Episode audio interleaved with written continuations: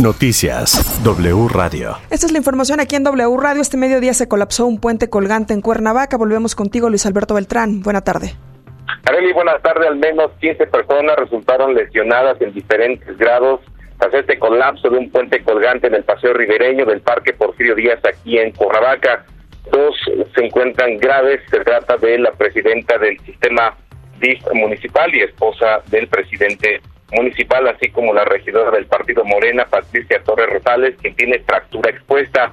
De acuerdo con las autoridades del ayuntamiento de Cuernavaca, los regidores fueron quienes sufrieron más lesiones al caer prácticamente de este puente encima de algunas rocas paramédicos de la Cruz Roja del CRUM, así como de Protección Civil Municipal y Estatal, tuvieron que utilizar camillas para extraer a las personas desde el fondo de esta barranca. El presidente municipal, de acuerdo con un comunicado del ayuntamiento, se encuentra eh, sin ninguna lesión grave, pero sí ha expresado también su preocupación y su solidaridad con los integrantes de su cabildo. Eh, se espera que en las próximas horas se emita el diagnóstico de cómo se encuentran tanto la presidenta del DIF y también la regidora del Partido Morena, Pati Torres. Es el reporte, Arely. Gracias, buena tarde.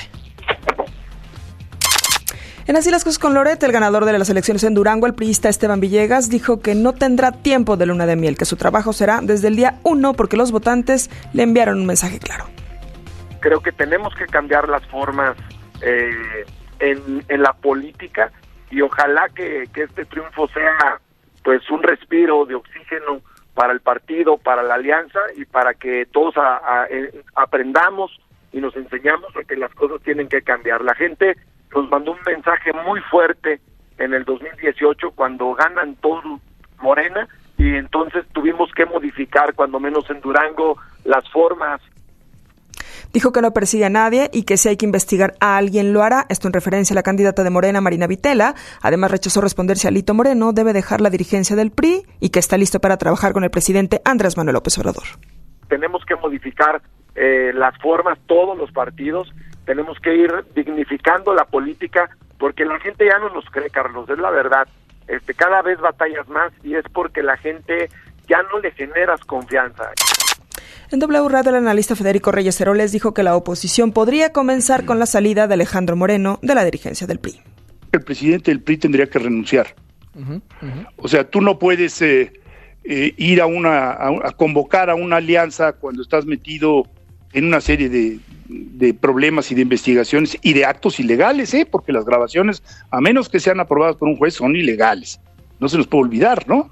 Aunque sean muy comunes, tanto Laida como él cometieron un acto ilegal. Entonces, yo que él me bajaba, si realmente quiere pensar en su país, que se baje y que haya un nuevo rostro al frente del PRI. El presidente Andrés Manuel López Obrador se refirió esta mañana al caso de Emilio Lozoya después de que la fiscalía confirmara que el exdirector de Pemex no ha reparado el daño en los casos en los que está vinculado. No todavía. Se pagaron impuestos por dos millones quinientos mil pesos, pero eso no es el daño mayor. A lo mejor eso fue lo que creó la confusión lo que él sostiene. Cuando nosotros nos enteramos de que eh, habían pagado eso en el SAT, este, pues se informó a la fiscalía. Porque imagínense si por ese pago se otorga una libertad, eh, además de una irregularidad, por decirlo menos, pues íbamos a quedar nosotros como cómplices. En información de última hora se registra una fuga de gas LP en la toma clandestina en los límites de Tultepec y Nextlalpan en el Estado de México. En el lugar ya se encuentran laborando personal de protección civil, el ejército, así como bomberos de los municipios de Nextlalpan, Tultepec, Zumpango. Hasta el momento no se han evacuado a los pobladores y se habla de trabajadores intoxicados. El actor Matthew McConaughey estuvo en el Capitolio.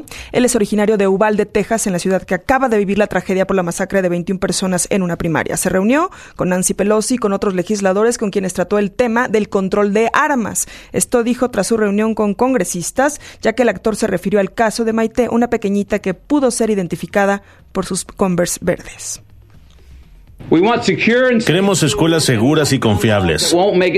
Queremos leyes sobre armas que no faciliten que los malos obtengan estas malditas armas.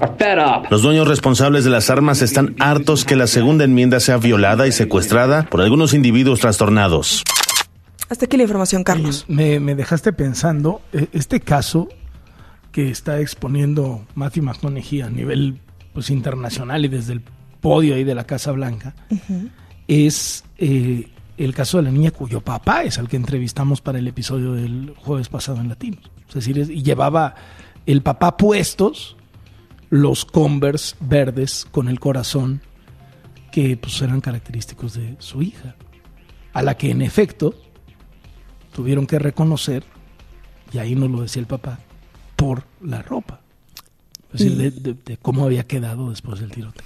Y, por eso durante nueve horas, o no me acuerdo si fueron no, nueve o diez horas, que al papá le dijeron que estaba viva y que, estaba que en, el, en el centro cívico, que estaba en el hospital, que la habían llevado a una casa funeraria donde se refugiaron muchos niños, una funeraria que estaba cerca de la escuela, etcétera, etcétera, hasta que pues le terminaron diciendo, no, pues, ya reconocimos a tu hija, lo que pasa es que pues, lo tuvimos que reconocer con la ropa, con lo, con lo que esto implica, y ahora pues el actor que es tejano, ¿no? Pues tratando de de levantar la voz por el tema de las armas, ¿no? Tremendo, tremendo. Y señaló justamente que este caso de Maite es emblemático por lo terrible, lo trágico y lo doloroso que representa esta historia para una familia. Sí, sí, sin duda alguna.